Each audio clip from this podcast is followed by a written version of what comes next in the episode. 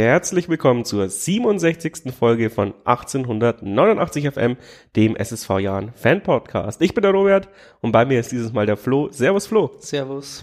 Die letzte reguläre Folge war ja nach dem Osnabrück-Spiel, also haben wir jetzt zwei Spiele zu besprechen. Dazwischen gab es auch noch die Ziri-Folge. Also ihr hattet genug zum Hören hoffentlich über die Länderspielpause. Ich habe mir Mühe gegeben, was zu produzieren und jetzt haben wir uns am Montag zusammengetroffen und besprechen die zwei Spiele und natürlich, was sonst so in der Jahrenwelt interessant ist. Fangen wir gleich mal an mit dem Fürth-Spiel. Das haben wir leider 3 zu 1 auswärts verloren. Ähm, das 1 zu 0 ging recht schnell, ein Eckballtor von Fürth. Dann war eine richtige Drangphase von den Fürtern. Schaffen wir aber dann mit einem 1 zu 1 von dem Fernschuss von Salah zu lösen. Jerkel fälscht da unhaltbar ab. Ähm, danach sogar noch Frenetzi an die Latte hätte man in Führung gehen können. Und dann ging es leider in die Halbzeit und äh, Fürth kam viel besser zurück und gewann dann äh, folgerichtig 3 zu 1 mit Seguin völlig frei rechts, äh, kann einschieben 2-1 und dann der Freistoß von Green 3 zu 1. Ähm, danach hat man zwar nochmal eine kleine Chance oder eine größere Chance, aber da war nichts zu holen gegen den, ja, aktuell sind sie Tabellenführer. Ich weiß nicht, wie sie es zu dem Spieltag waren, aber ähm, ich glaube, da war sie Zweiter. Ich glaube auch. Fürth ähm, war Zweiter und jetzt sind sie Erster. Führt halt in dem brutalen Lauf und ähm, ja, da war kein Kraut gewachsen, oder, für uns? Jein, also eigentlich äh, war es nicht gewachsen, wenn man die, ähm, den Spielverlauf äh, sieht, sieht man einfach, dass Fürth schon eine Klasse besser war. So habe ich zumindest gesehen. Andererseits, wir hatten halt diese Phase so in der zweiten Hälfte der ersten Halbzeit so, wo wir das Tor gemacht haben. Wenn wenn du mir zustimmst, ich glaube, es war so ein bisschen ein Duseltor. Aber genau das hat uns dann den Moment verschafft, um dann Druck aufzubauen. Und irgendwie hat uns da die Pause vollkommen rausgenommen und dann zweite Halbzeit ging gar nichts mehr. Aber wenn wir da dran geblieben wären an dem an der Pause, wenn die Pause vielleicht zehn Minuten länger äh, später gekommen wäre, meine ich, dann hätten wir vielleicht 2-1 geführt. Insofern jein, aber naja. Ja, genau, aber ich meine, es wäre halt so ein richtiges Momentum gewesen, aber unterm Strich waren wir nur 10 bis 15 Minuten besser. Ähm, haben natürlich gut mitgehalten ähm, gegen so eine super vierte Mannschaft und ähm, ich glaube, man darf sich nicht täuschen lassen äh, über das alte Fürth. Also ich meine, sonst sah man ja immer gegen Fürth gar nicht so schlecht aus, aber das diesjährige Fürth ist auf jeden Fall ein Aufstiegskandidat. Ja, ich will's mir fällt es auch schwer zuzugeben, zu, zu, aber wenn man jetzt auch das Derby gegen Nürnberg anschaut, bei denen, die haben einfach eine Mannschaft, die effizient, eiskalt die Chancen macht, Stürmer sind absolut in Topform. Also der Ricotta und der Nielsen, die wirbeln ganz schön und dann haben sie auch noch zwei, drei Spieler, die nochmal einen Sprung gemacht haben, wie der Seguin, gegen die wir dann schon ziemlich schlecht ausgeschaut haben, teilweise. Wobei ich schon sagen muss, wir haben uns das auch durch haarsträubende Fehler äh, selber verbaut. Äh, zwei Tore mindestens, also das 1-0 und das 3-1 müssen für mich nicht so fallen. Ähm, und wenn man dann ein zweites irgendwie macht, duselmäßig, ob ein Venezia vielleicht dann einfach mal fünf Zentimeter drunter zielt, dann schaut es wieder ganz anders aus. Also es ist jetzt kein unschlagbarer Gegner, es ist ein sehr guter Gegner. Und ich halte die auch für die formstärkste Truppe gerade aktuell. Die stehen zu Recht da oben, aber es ist jetzt nichts Unschlagbares. Wie in dieser Liga nichts unschlagbar ist. So eng ist es halt, dass eigentlich Würzburg auch Fürth schlagen könnte. Und ähm, ja, wir haben jetzt einfach nicht für uns entschieden, sei es drum, aber es war kein äh, Pflichtsieg im Vornherein. Also, genau, ich wollte es gerade sagen. Vorher hätte ich einen 3-1, ja, hätte ich einkalkuliert fast, weil ja, Fürth einfach äh, gut, gut dasteht. Viele sagen ja, aber warum ist, warum kann sich Fürth solche Spieler leisten und wir nicht? Und äh, solche Geschichten, ich möchte mal äh, nur sagen, Fürth hat vier Millionen Verlust in der Corona-Krise gemacht. Ich glaube, da wird bei uns ganz schön der Baum brennen, wenn, wenn so eine Meldung bei uns ähm, kommen würde, dass es hieß, heißt, äh, wir haben vier Millionen Euro Verlust gemacht. Ja, unsere Vereinspolitik ist schon eine ganz andere. Also ich glaube, äh, wir wollen von vornherein so konservativ kalkulieren, dass wir da nie in die Situation kommen. Ich weiß nicht, woran es jetzt bei Fürth im Einzelnen lag. Ich glaube äh, nicht, dass die überhaupt total explodierende Gehaltsstrukturen haben, aber Fakt ist natürlich schon, also die haben Regota geholt aus der ersten Liga. Harvard Nielsen ist ein ehemaliger Erstligaspieler. Ähm, also das sind schon der Green, wird, der Green wird nicht umsonst spielen. Julian Green, der gar nicht mal so richtig äh, Stamm spielt teilweise bei denen. Also das ist auch immer so ein bisschen pendeln. Aber dann haben sie auch wieder ein paar gute Talente. Also ich will jetzt nicht sagen, dass sie ein Star-Ensemble vor sich haben. Ähm, Aber die haben halt eine gewachsene Struktur. Ich glaube, seit 97 mindestens immer in der zweiten Liga.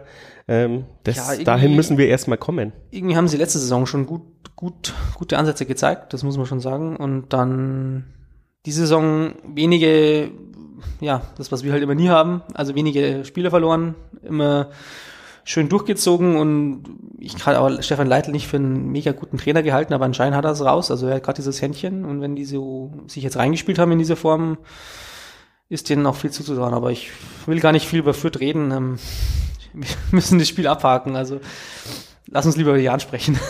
Lassen uns über den Jahren sprechen, genau über unseren Sieg gegen Würzburg, den Heimsieg, den, ich weiß es nicht, einkalkuliert ist ein bisschen blöd zu sagen, aber auf jeden Fall, äh, wenn, Mhm. wie Tobi Braun halt gemeint hat äh, beim letzten Podcast, das sind die Mannschaften, gegen die du gewinnen solltest, wenn du nicht absteigen möchtest und nicht Hamburg, Fürth und sowas, sondern wirklich Würzburg und wie sie alle heißen. So sind wir das Spiel, glaube ich, auch angegangen. Also ich bin sehr beeindruckt gewesen, wie wir die erste Halbzeit gestaltet haben. Wir sind- waren halt bloß äh, saublind. also wir haben am Anfang schon 200-prozentige nicht gemacht. Dann äh, köpft ihn Stolze an die Latte. Das war jetzt kein hundertprozentiger, aber auch wieder so ein Ding. Dann gehen wir mit 0 zu 0 zur Pause, äh, in die Pause und danach äh, kommen wir auch wieder nicht so äh, gut zurück. Ähm, Würzburg aber auch nicht viel besser, aber Würzburg hat auf jeden Fall das Spiel unter Kontrolle bekommen, bis äh, der 66. Minute der Hoffmann so eine komische, ja, keine Ahnung, einen Aussetzer hatte, ja, um sich rot abzuholen. Ähm, und dann haben wir auch noch eine ganze Zeit lang gebraucht, um, um diese Situation anzunehmen, weil die Würzburger ja wirklich hervorragende Verteidigung, eine hervorragende Verteidigungsmannschaft ist. Und dann endlich das erlösende 1-0, äh, George mit dem Fernschuss, der ist dann geblockt und springt aber direkt rechts auf Salah, der nimmt ihn direkt ab. Endlich mal eine Mutaktion auch, äh, bringt ihn auf den langen Pfosten und Beste köpft ihn rein. 1-0 und äh, das zweite war dann eine, ein typischer Konter. Stolle bekommt den Ball nach einer ja, Ecke, glaube ich, war es zugespielt, verstolpert den fast beim Mitnehmen, äh, muss dann deswegen nochmal seinen Gegenspieler aussteigen lassen, schiebt ihn rüber, Oproko eigentlich äh, frei vom Tor, legt ihn aber nochmal quer und Stolle schiebt ihn dann einfach nur rein. Und dann kriegen wir das obligatorische Freistoßtor und müssen nochmal Zittern, eineinhalb ja. bis zwei Minuten zittern. Ähm, ja, weil, wir halt der Jan sind. Ähm, aber es ging dann doch doch gut. Über das 2-1 können wir ja nachher noch mal ein bisschen reden. Auf jeden Fall. Aber ja, du hast es schon gesagt, wir haben, wir haben einfach das Glück erzwungen auch in der, in dem Spiel. Ähm, wir waren überlegen. Wir haben super gestartet. Ähm, in der ersten Halbzeit musst du eigentlich zwei, drei Tore machen. Und ab der Pause kam dann das Zittern so. Ne? Also man merkt, okay, äh, kann machen, was man will, es klappt nicht. Würzburg merkt natürlich auch, ja, es könnte was gehen. Und dann kommst du dann so dieses Fahrwasser rein. Und als dann eine rote Karte noch kommt, dann denkt man sich als Jan-Fan normalerweise, ja gut, pff, hilft uns das jetzt überhaupt oder hilft uns das jetzt nicht, weil normalerweise pusht es ja eher noch den Gegner so, ja, jetzt erst recht.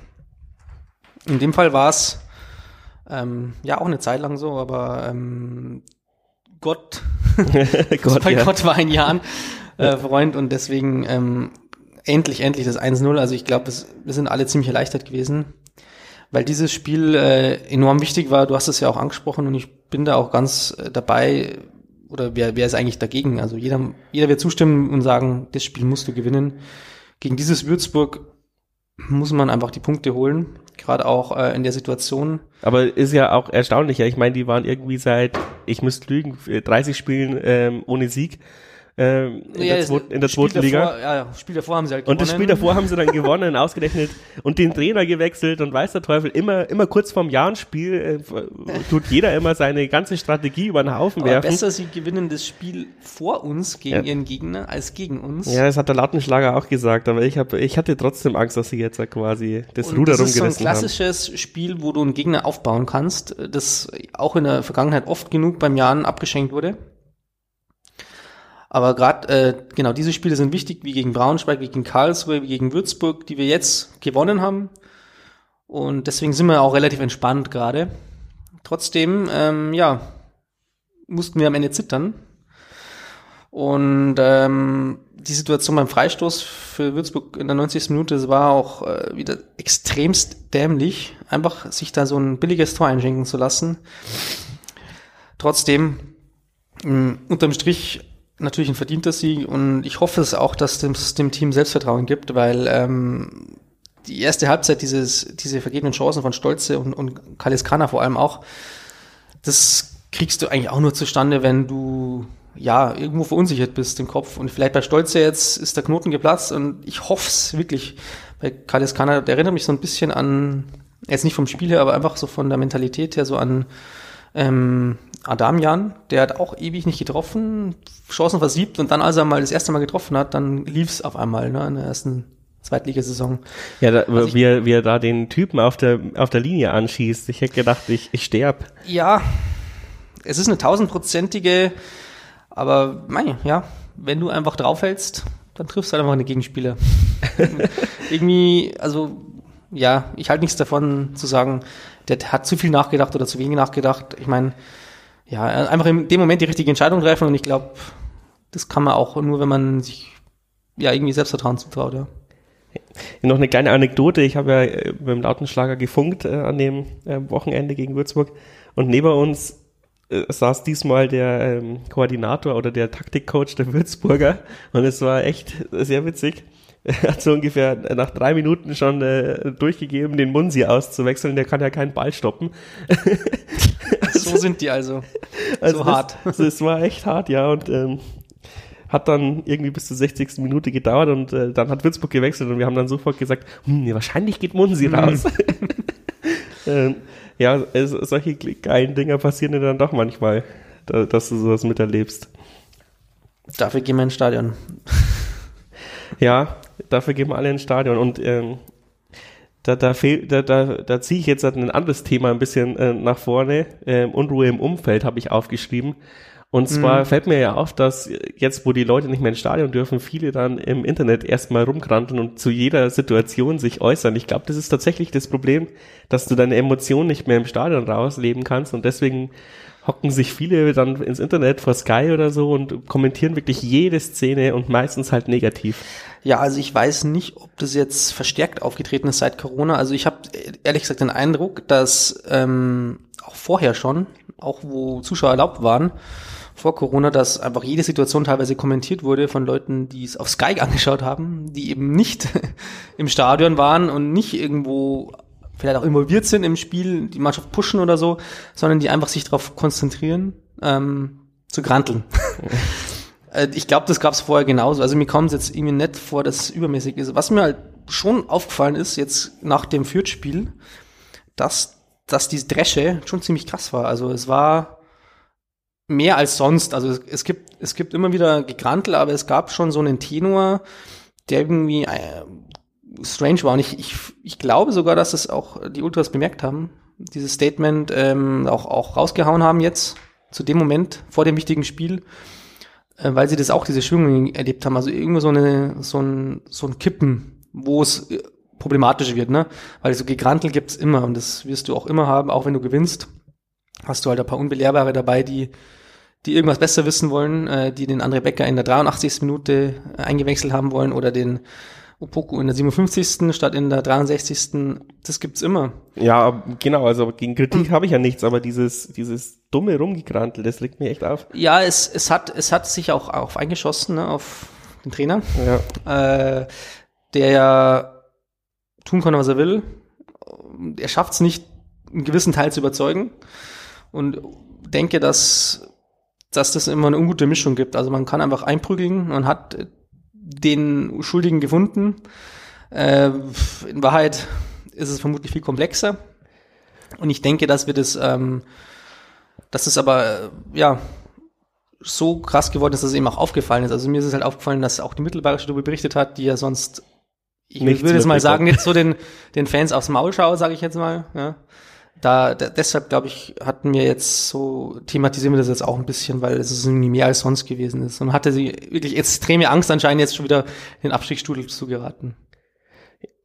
Es ist tatsächlich, also es macht tatsächlich was her. Ich, ich wir durften ja, wir dürfen ja heim, daheim auch im Stadion, wenn dann dieses Banner groß da hängt, äh, wir kämpfen zusammen und sowas. Ich meine, wir hatten ja diese ganzen Momente schon in den letzten drei, vier Jahren, ja, ähm, ich weiß noch, die Niederlage gegen Heidenheim im Pokal und äh, trotzdem hat die ganze Hans-Jakob-Tribüne noch 15 Minuten nach dem Abpfiff ähm, Rabauts gemacht, auswärts auch sehr oft, ja, da kriegst du gehen Aue auf den Sack, es ist arschkalt, es regnet. Und trotzdem wird danach noch ähm, äh, ja Fangesang anges angestimmt und so, wo andere Vereine dann wahrscheinlich schon längst ausgebuht worden wären zu, zu manchen Situationen. Und wir wussten in der Hans-Jakob-Tribüne tatsächlich, äh, was die Leistung ist und haben die Mannschaft immer unterstützt, auch wenn es dann mal bei der Gegengerade oder sowas ähm, schon Buhrufe gab oder ge großes Gegrantel. Und das fällt halt jetzt weg, ja, und deswegen ist, sind da jetzt nur noch die, die am lautesten im Internet schreien, die die, die Stimmung machen. Deswegen ja. fand ich schon ganz gut, dass die Ultras da so ein Statement gesetzt haben. Ähm, auch wenn es jetzt auch nicht total ausdifferenziert ist, was die da reingeschrieben haben, aber ähm, ja, aber es muss auch da eine Gegenkomposition geben, weil sonst sieht es so aus, als wäre nur noch alles schlecht. Ja, ausdifferenziert muss auch gar nicht sein, weil die, äh, die der Grundpöbeleien, die waren ja auch nicht ausdifferenziert. Es war halt einfach äh, eine der vielen kritischen Situationen, die es halt immer wieder gibt, die es beim Jahr in jede Saison gibt. Ähm, die gab es auch letztes Jahr, die gab es auch vorletztes Jahr und die gab es auch vor drei äh, Jahren. Äh, du hast Heidenheim angesprochen, so ein bisschen so dieses total romantische, was, was natürlich vollkommen richtig ist, was du gesagt hast. Ähm, also ich, ich lobe das Gespür dieses Statements, das ist richtig. Andererseits ähm, verstehe ich halt auch nicht ganz, was die Unruhe bedeuten soll, weil man verliert halt gegen drei starke Teams. Äh, man hat zugegebenermaßen Defizite im Spiel äh, vom Jahren. Äh, die drei Spiele waren jetzt eher schwach. Wir haben Fehler gemacht. Wir haben ähm, irgendwo uns die Niederlagen auch verdient, aber wir haben trotzdem ziemlich gute Ansätze gesehen, die man einfach äh, fortführen muss. Und jetzt ja, und wir hatten einen Bock, äh, viele Verletzte. Das, darauf ging ja auch überhaupt keiner ein. Das auch, also die, die Ausfälle von Gimmer, vielleicht drehen wir nachher noch kurz über Gimmer Personalie auch, der wichtig ist. Wichtig war, glaube ich, auch, dass Moritz wieder gespielt hat, ähm, jetzt gegen Würzburg. Ähm, wir entwickeln uns immer mehr so zu so, so, zu so einer Blackbox während der PK, auch noch am Spieltag, weiß keiner, wer spielt. Und ähm, nee, das ist schon, das ist natürlich, äh, ähm, ist, sind drei Niederlagen am Stück immer scheiße, aber beim Jan sind die irgendwie verkraftbar, finde ich. Also man muss doch damit leben können. Erstmal, man kann kritisieren und es wurde auch kritisiert. Wir werden auch noch kritisieren. Aber man muss nicht den Trainer entlassen. Nach drei verlorenen Spielen. Und selbst wenn man fünf oder sechs verliert, muss man ihn auch nicht entlassen.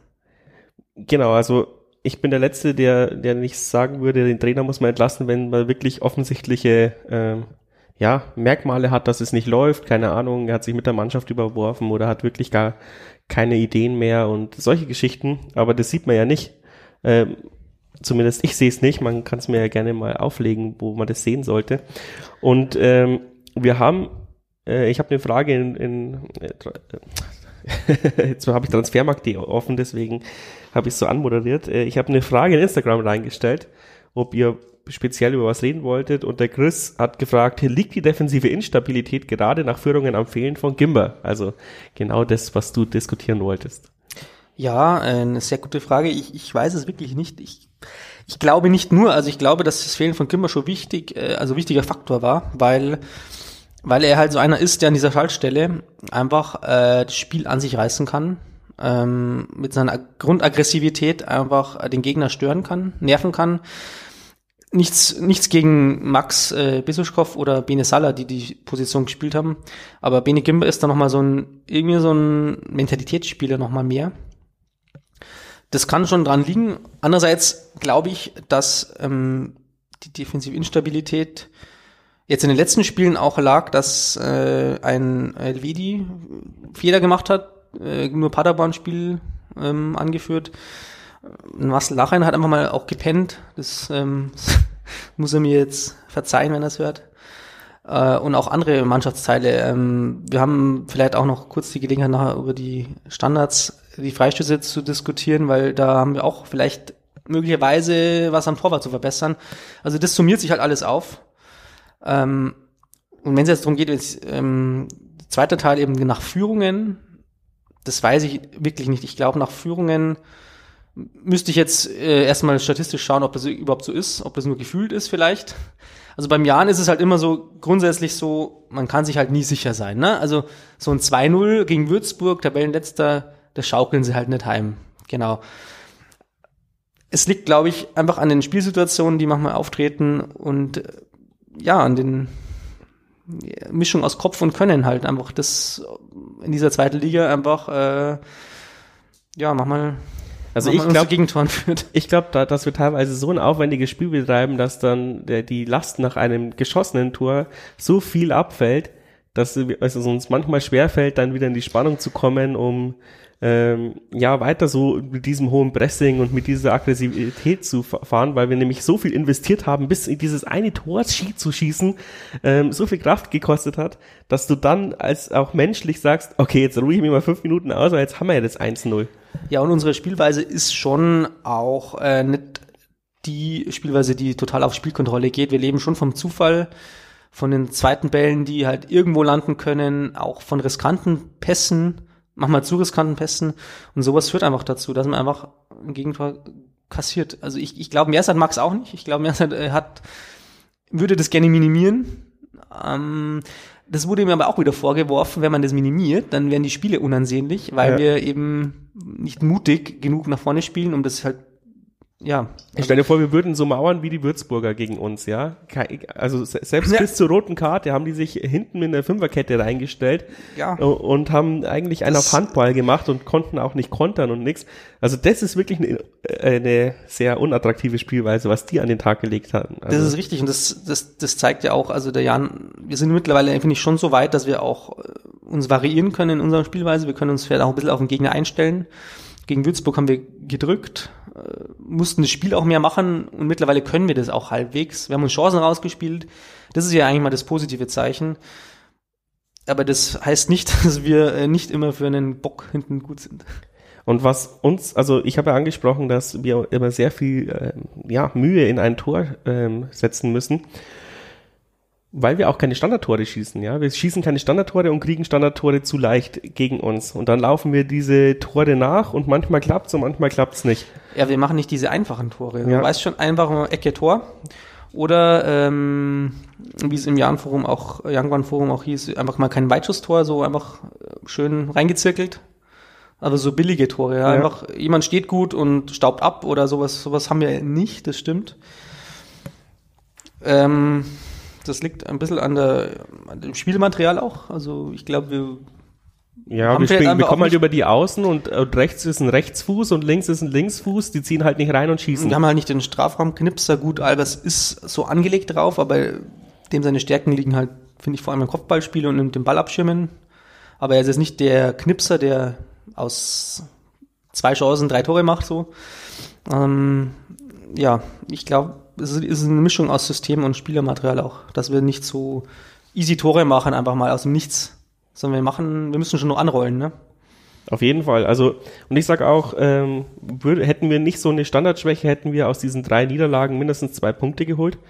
Ähm, habe mir das alles nochmal angeschaut und tatsächlich, da, das ist das Einzige, wo ich kritisieren kann, die Mannschaft oder das Trainerteam, dass man so viel Anschauungsmaterial mittlerweile dieser Saison gesammelt hat. Ja, aber seit Paderborn erst, ja, nicht. Ja, genau. Also ich habe davor nichts gefunden. Davor haben wir kein, ähm, ja, kein, äh, kein Standardtor bekommen. Und in Paderborn ist dann die Büchse der Pandora geöffnet worden. Und schon beim 1-0, ja, ähm, da gab es einen Freistoß. Den haben sie auch relativ schnell ausgeführt. Da war dann die Zuordnung total bescheiden.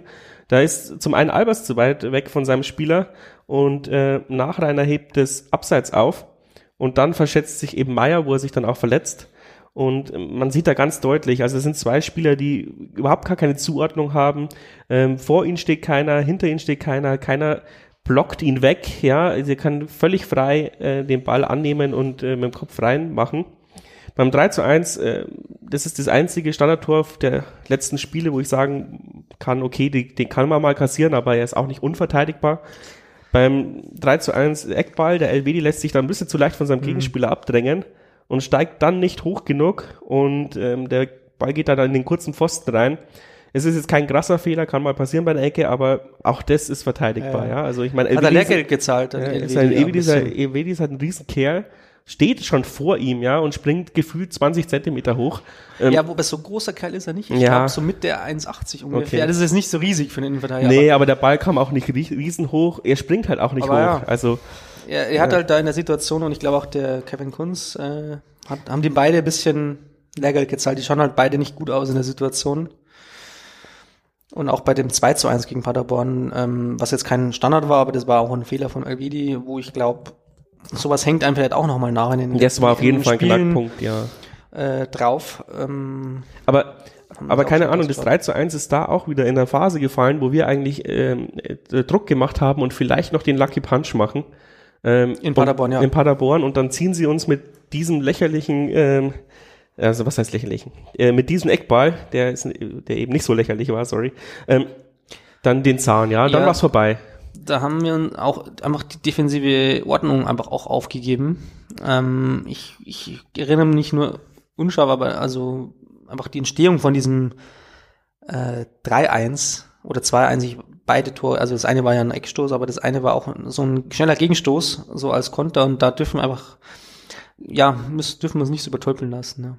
Ja, also ich will ja nur über die Standards reden, das andere genau. haben wir ja schon genau. bequatscht. Äh, Osnabrück auch, da gehen wir in Führung und äh, dann kommt er aus, ich weiß es nicht, wie viel es sind, ja, also 25 Metern, halb links und kann den in den Giebel knallen, äh, an der Mauer vorbei. Also wir haben uns, äh, wir waren uns nicht einig, der Tobi und ich, ob das jetzt äh, ein, ein Mauer- oder Torwartfehler war. Ich glaube, es ist beides. Ja, der Torhüter stellt die Mauer äh, auf den kurzen Pfosten, dann muss er sich an den langen Pfosten, äh, zumindest mehr mittig orientieren. Oder er müsste ihn so stellen, damit er quasi nicht an den langen oder oder mehr Männer, Leute in die Mauer stellen. Aber so ist es für beide Seiten einfach total beschissen.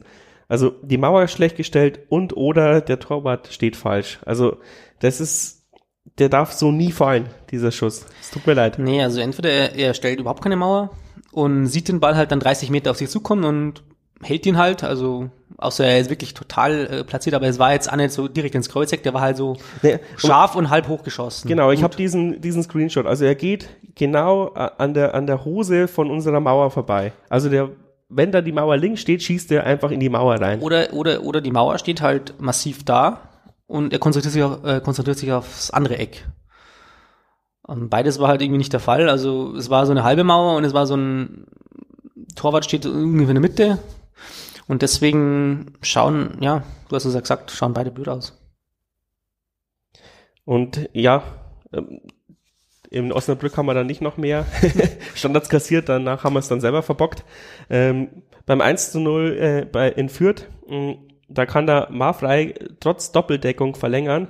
Und Elvedi war eigentlich schon vor seinem Gegenspieler, lässt ihn dann aber davonschleichen und Jeckel kann mit voller Wucht auf den kurzen Pfosten köpfen. Ähm, also se selbst wenn man ihn dann nur so ein bisschen stellt, schafft er es nicht, den Ball so wuchtig aufs kurze Also ich habe mir gedacht, das war halt einstudiert von Fürth, so sah das ziemlich aus, finde ich. Ja, ja, es war einstudiert, aber auch, aber nicht unverhinderbar tatsächlich. Ja, also es ist halt, also vielleicht ist dieser, die erste, am ersten Pfosten die Verlängerung schwierig zu verhindern, weil er einfach dieser Mafrey da mit 1,90 auch reinspringt. Aber ja, dass man halt dann mit dem Stellungsspiel das ausgleicht, ja, und da, da kam mir auch zu spät. Also da erinnere mich, ich weiß ja nicht, wer der Gegenspieler war, aber der lief halt einfach einen halben Schritt hinterher, hinter dem Jeckel, der reingesprintet ist. Das war der LWD, ja. Ähm, 2 zu 1 äh, gegen Fürth, ähm, da hat ja der Green so ins lange Eck gezirkelt und jeder sagt saugeil, saugeil. Aber da, also, da steht halt Frenetzi irgendwo in der Gegend rum. Also wirklich weder, er deckt weder den kurzen noch den lang, äh, langen Pfosten mit dieser Einmauernmauer ab. Und ich weiß nicht, wer da hinten noch reinspringt. Ich glaube, es ist tatsächlich auch wieder Elvedi. Ähm, ja, und lässt eigentlich, es sind eigentlich zwei Spieler völlig unnötig da irgendwo im Raum stehen die und der Green kann halt dann ins lange Eck zirkeln. Also kann mir ja. keiner, glaube ich, erklären, was die zwei da machen. Eigentlich, eigentlich ganz ähnlich wie bei Kerk. Also ist entweder er hängt in der Mauer drin oder der Torwart hat ihn. Ja, ja, natürlich. Oder dritte äh, Option in dem Fall, er flankt halt dann, weil er nicht anders reinkommt. Ne? Ja, ja, natürlich, aber ich habe hier diesen Strich eingezeichnet. Und selbst auf dem kurzen Pfosten ähm, macht's total, macht überhaupt keinen Sinn, was da, was da Frenetzi da, wo der da steht. Also äh, es ist einfach, es ist einfach willkürlich. Der, der, also jetzt schaue ich mir auch gerade an, es macht nur Sinn, wenn der, äh, der den Ball reinbringt, äh, mit links schießt und quasi so eine, Er hat die Flanke verhindert. ja, genau, also die Flanke, die vom Tor wegdreht sich wieder. Ja. Aber Dann brauche ich keine Mauer. nicht Dafür gerechnet, das da- dafür- schon. In der dafür- Schussbahn steht kein Mensch, du hast recht. Das ist der absolute Oberhammer. Also und ähm, das 2 zu 1 von Würzburg ist so ein bisschen wie das 1 zu 0 gegen Paderborn. Ähm, da ist auch in der Mitte, wird er zwar in Doppeldeckung genommen, der, der Hansen. Salah steht vor ihm, also dass er quasi abköpfen kann. Ähm, und Stolle deckt den Raum dahinter. Und keiner steht aber am Hansen dran und der kann dann quasi frei einköpfen. Ähm, also entweder fängt ihn Salah ab oder, oder Stollig springt ihn ins Knack. Aber äh, gar nicht, kein Zugriff ist halt genau die schlechteste Option. Ja, wir haben das jetzt alles schön aufgedeckt, dass sich jeder nochmal darüber aufregen kann. Ja, ja. Die Frage ist halt auch, wo- woran es liegt. Also Zuordnung. Warum? Äh, ganz klar, glaube ich, Zuordnung. Warum da haben wir herrscht da- überhaupt keine Zuordnung bei dem, bei den, da, da muss ich, da muss ich am Anfang des Spiels einfach sagen, okay, offensichtlich könnt ihr nicht im Raum decken. Das könnt ihr offensichtlich nicht. Dann du nimmst den, du nimmst den, du nimmst den und du nimmst den. Schluss aus Ende. Aber dieses in Raumgedecke und ständig sich äh, die Leute können wegschleichen, das funktioniert halt bei uns nicht. Muss man halt sich auch mal eingestehen. Ja, woran liegt die, die, der Verlust dieser Disziplin, ähm, der Ordnung? Also wir hatten ja auch äh, das Gefühl, oder ich hatte das Gefühl, zum Saisonbeginn hat das sehr gut geklappt. Wir haben eigentlich unsere Standards gut wegverteidigt bekommen. Ähm, da haben wir die 1 gegen ersten- 1 Situation gewonnen. Fünf, sechs immer, ja. Spiele ähm, hat das ja sehr gut ausgeschaut und das ist eingebrochen mit, eigentlich mit diesem 0 zu 1 in Paderborn. So. Ja, ist ein bisschen schwierig, weil ich natürlich äh, sehr einfach die Tore finde, aber nicht die, die Freistoßsituationen, um vorher mal nachzuprüfen, was haben wir denn vorher besser gemacht. Das wäre natürlich die viel bessere Analyse, aber das müsste mir dann mal jemand zahlen, die Arbeitszeit. Nee, also es ist schon so ein bisschen ja, Mysterium, weil wir nicht genau wissen, woran es jetzt liegt. Ähm, die Zuordnung, warum ist sie nicht da? Ähm, ich glaube aber, das ist ein Ding, das man sehr gut trainieren könnte und wird wahrscheinlich in der Fehleranalyse auch macht in, beim Jahren.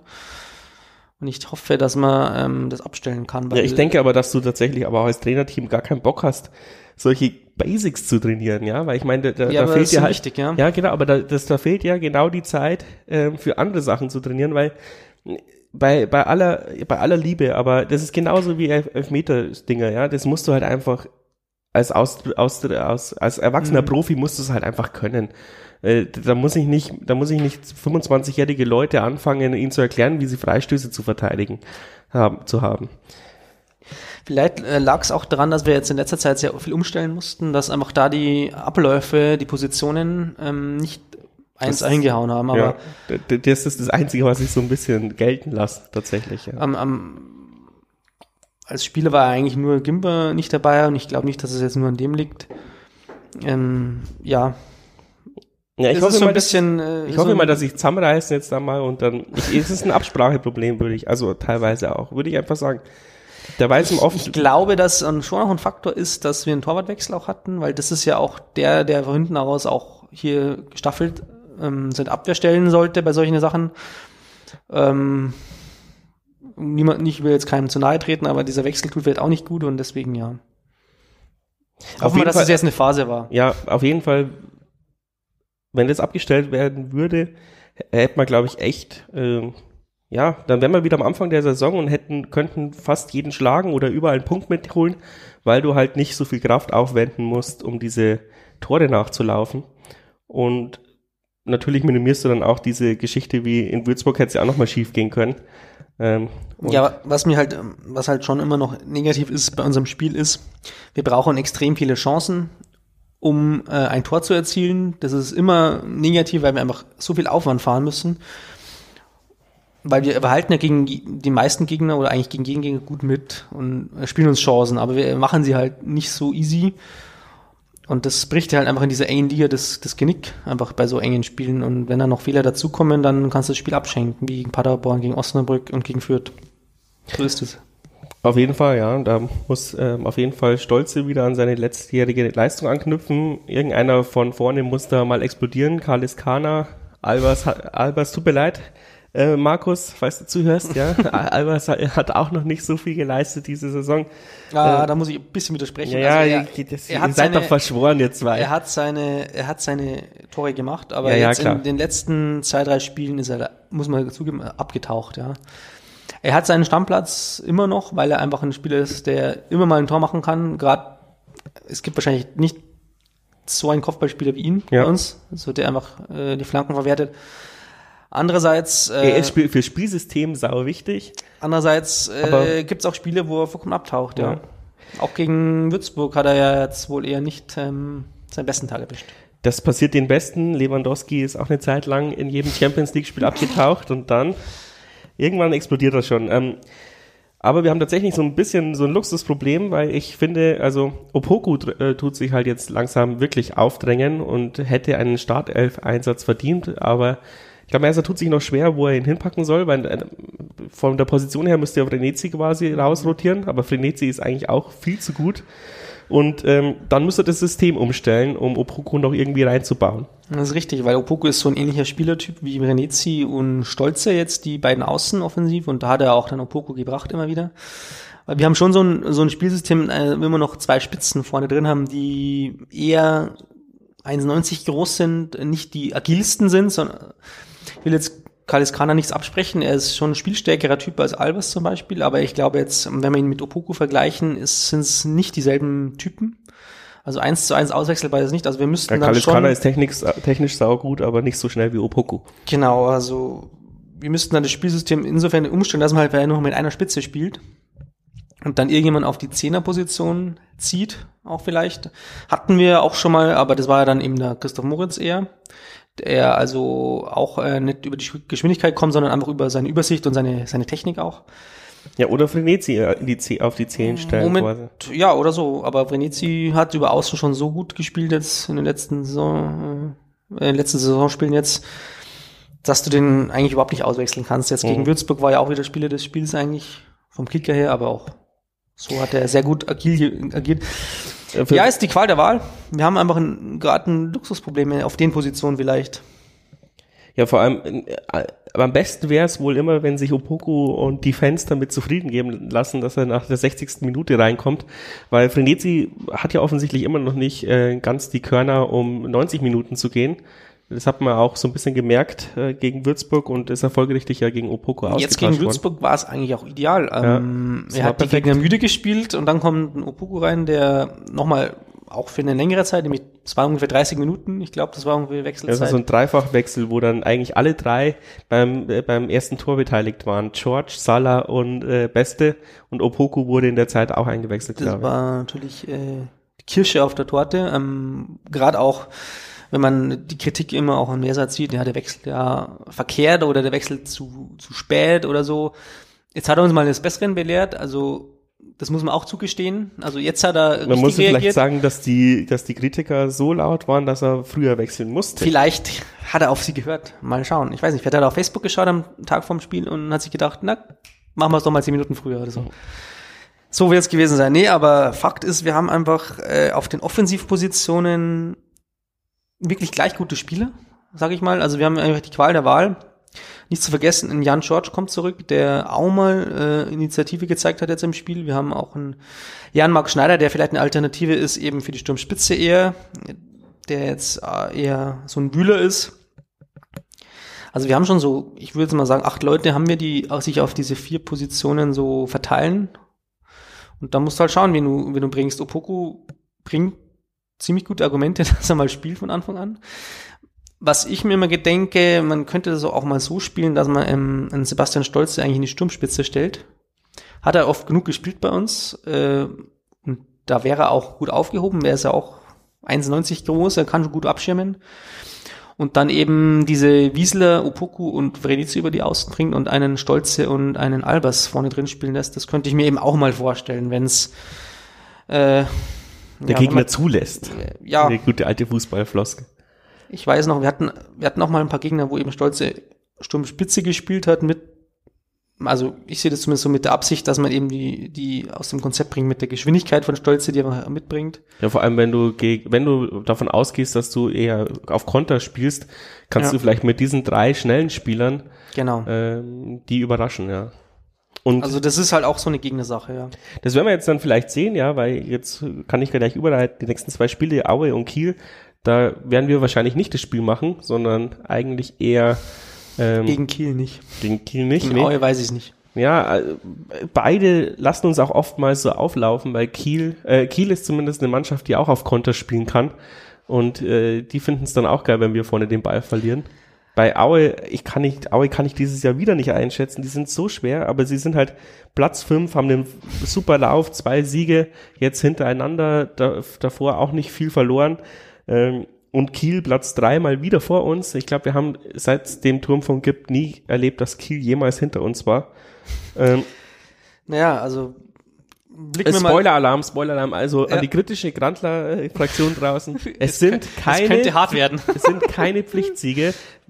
Aber nee. ein, äh, Punkte wären natürlich trotzdem. Ganz gut. im Gegenteil. Also das sind eigentlich die zwei Gegner, wo du sagst, da holst du eigentlich null Punkte. Wenn du jetzt die, die Statistik siehst, gegen Aue, äh, die letzten sechs Spiele, die wir hatten, fünf verloren, ein Unentschieden. Und das letzte Spiel gewonnen, glaube ich, 2002 oder drei, also in unserer vor, vor, vorletzten Zweitligasaison oder so oder Drittligasaison, ich weiß nicht, was damals äh, war. Also ich glaube, es war Zweitligasaison.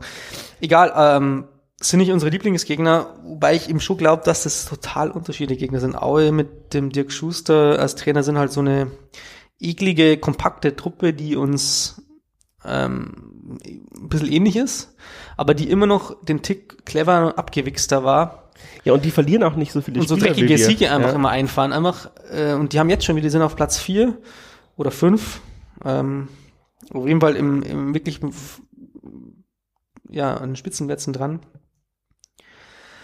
Was natürlich nicht heißt, dass die nicht unschlagbar sind, genauso wie Kiel. Also ich sag's ja immer wieder gerne, diese zweite Liga ist so eng, im Gegensatz zur Bundesliga zum Beispiel, also das ist, die ist so eng, dass man einfach, äh, das ist ja das Schöne, also Jahrenspiel, äh, vom Jahrenspiel kann man immer auf den Sieg hoffen. Insofern, ja, es sind Gegner, wo man sich vielleicht nicht viel ausrechnet, aber unschlagbar sind sie nicht und äh, die Mannschaft wird's auch so sehen. Ja, und natürlich musst du auch mal gegen solche Spieler äh, Mannschaft punkten, wenn du nicht absteigen möchtest. Genau, aber es ist auf jeden Fall kein mhm. Pflichtsieg. Und wenn ich noch was zu Kiel sagen darf, ähm, natürlich. Kiel ist für mich eine der ja der der Mannschaften, wo du dir eigentlich ein Beispiel nehmen solltest als Jan, weil die haben es auch äh, geschafft, ähm, sich total zu etablieren in dieser Liga. Also die sind einen Schritt weiter als wir schon in dieser Liga. Sie haben vielleicht auch andere Möglichkeiten, da bin ich nicht genau informiert, äh, die Vereinsstruktur und so, Sponsoren, aber äh, die spielen einfach einen gepflegten Fußball, auch mit diesem Ole Werner, den sie jetzt haben, auch so eine Art Mehrsaat ein bisschen von denen, ähm, weil Jugendtrainer, zweite Mannschaft trainiert und so weiter. Und jetzt, die spielen einfach jetzt einen Fußball, wo man sagt, das ist auch schön anzuschauen und ich glaube schon, dass die uns äh, spielerisch auf jeden Fall überlegen sind und das Spiel machen werden. Also da wäre es vielleicht die Chance, auf Konter zu gehen. Bei Aue, mal schauen. Bei Aue wären mal so zwei äh, Eckballtore gut, die wir dann jetzt endlich mal schießen, nachdem wir die ganze Saison noch kein Standardtor geschossen haben. Aber die, ich will schon mal alle vorwarnen, also das könnten auch zwei Nullerspiele werden. Also ganz klar. Ja, jetzt kommt tatsächlich die, die harte Phase. Also ich habe auch am Anfang der Saison ins Forum und ich glaube auch schon im Podcast erwähnt, äh, dass die ersten zehn Spieltage schauen machbar aus, ja. Und dann wird's bis Weihnachten echt hart. Also deswegen ist echt ganz gut, dass wir nochmal gegen Würzburg gewonnen haben und uns ein bisschen Polster hochgeschossen haben. Das, das hatten wir alle im Hinterkopf. Deswegen, ja. deswegen war dieses Spiel so wichtig. Also wenn du gegen Würzburg verloren hättest, ähm, dann hätten wir, spätestens dann hätten wir den Abstiegskampf ausrufen müssen. Und dann will ich gar nicht wissen, wie der Baum bei uns gebrannt hätte, weil wir werden ja auch relativ schnell nervös, wie wir jetzt schon gesehen haben. Also wir ja, sind erfolgsverwöhnt, weil die letzten drei Zweitliga-Saisons relativ entspannt liefen. Ja, es ist aber auch, äh, daran liegt's gar nicht, finde ich. Also ich finde, es ist halt einfach das Worst-Case-Szenario in der Corona-Pandemie abzusteigen. Du hast eh schon weniger Zuschauereinnahmen, du hast eh schon weniger TV-Gelder. Ähm, und dann steigst du in diese unfassbar undankbare dritte Liga ab. Ähm, das muss, also ich meine, jeder Verein muss versuchen, das nicht Abstieg, äh, Abstieg muss immer vermieden werden, aber du hast recht, diese Saison wäre es noch mal bitterer, weil wir nicht die Mannschaft pushen können als Fans und unsere Mannschaft braucht diesen Push. Ich glaube schon, weil sie das unbedingt brauchen. Ich denke auch, dass diesen Dialog mit den Fans. Wir sind jetzt keine hackespitze Tralala-Mannschaft, die einfach so ein Trainingsspielchen aufzieht. Und wir sind natürlich, wir haben natürlich auch mit den, den Fans ein sehr gutes Verhältnis zu den Spielern aufgebaut. Also es ist kein distanziertes Verhältnis. Die Spieler kennen viele Persönlichkeiten aus der Kurve, äh, auch mittlerweile privat und solche Geschichten. Also ähm, das pusht dann schon noch mehr, als wenn du so einen Durchlaufverein wärst wie manch andere Vereine. Ja gut, jetzt äh, der Jan ist ein Vergleich, glaube ich, relativ ruhiger Verein. Also du kannst halt echt äh, durch die Stadt gehen, ohne dass du dauernd angesprochen wirst. Äh, vermute ich jetzt einfach mal. Andererseits kriegst du meistens nur positive Vibes mit. Also ich glaube Face-to-Face. Ähm, Internet ist natürlich was anderes, aber wer liest schon Facebook? Also wer, welcher Spieler tut sich das schon an? Ja. Ähm, aber jedes Spiel ist halt so eng und unsere und ähm, unsere Spielweise ist halt einfach auch so, dass es einfach hin und her wogen kann und deswegen ist halt jedes Spiel so eine Gratwanderung und das wird jetzt äh, auch noch vielleicht noch zwei Jahre, drei Jahre lang gehen und wir werden nie unsere Ruhe haben. Das macht's ja, ja auch aus, Jan-Fan zu sein, finde ich. Also weil Kiel hat das ja jetzt schon geschafft. Die gehen relativ chillig durch die Saison, aber wir werden es erstmal nicht schaffen. Ja, aber, aber, aber das ist ja auch kein, äh, ja, kein Status, das, den man immer sicher hat, weil schau dir Sandhausen an, wie schnell die die Flatter bekommen und den Trainer entlassen, obwohl die auch schon gefühlt seit zehn Jahren in dieser zweiten Liga rumpimmeln. Ähm, und auch Heidenheim sah vor ja. dem Hamburg-Spiel äh, waren die mit äh, ihren neun Punkten, glaube ich, was waren, wie bei uns eben waren die auch hinter uns und ähm, wenn die da nicht gewinnen gegen Hamburg, also es heißt halt einfach alles auch nichts. Es ist so eng zusammen. Wenn wir jetzt zwei Spiele gewinnen als Jahren, sind wir äh, Aufsteiger und wenn wir jetzt zwei verlieren, sind wir halt Absteiger. Also so ist die Liga und ähm, naja.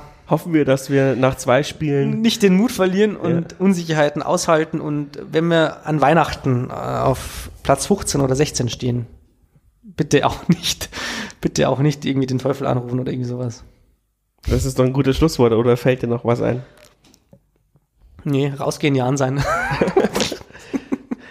das hat er von der Marketingabteilung vom SSV Jan Regensburg äh, mitgegeben bekommen, dass er jetzt noch diesen Jan sein Hashtag ähm, in den Podcast bringt. Danke, dass ihr zugehört habt.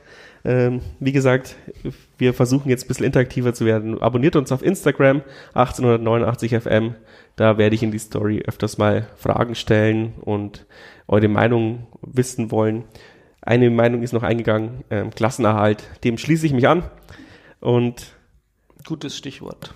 Wir hören so wollen wir es behalten. Wir hören das wünschen wir uns zum Christkind. Das wünschen wir uns zum, vom Weihnachtsmann oder äh, Zipfelmützenmann oder Christkind, wie, je nachdem, welche Kultur ihr bevorzugt. Hauptsache rot-weiß ist er. Hauptsache rot-weiß ist er, genau.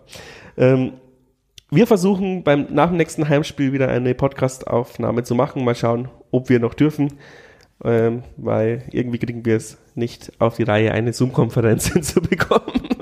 ähm, tja, jetzt war's es.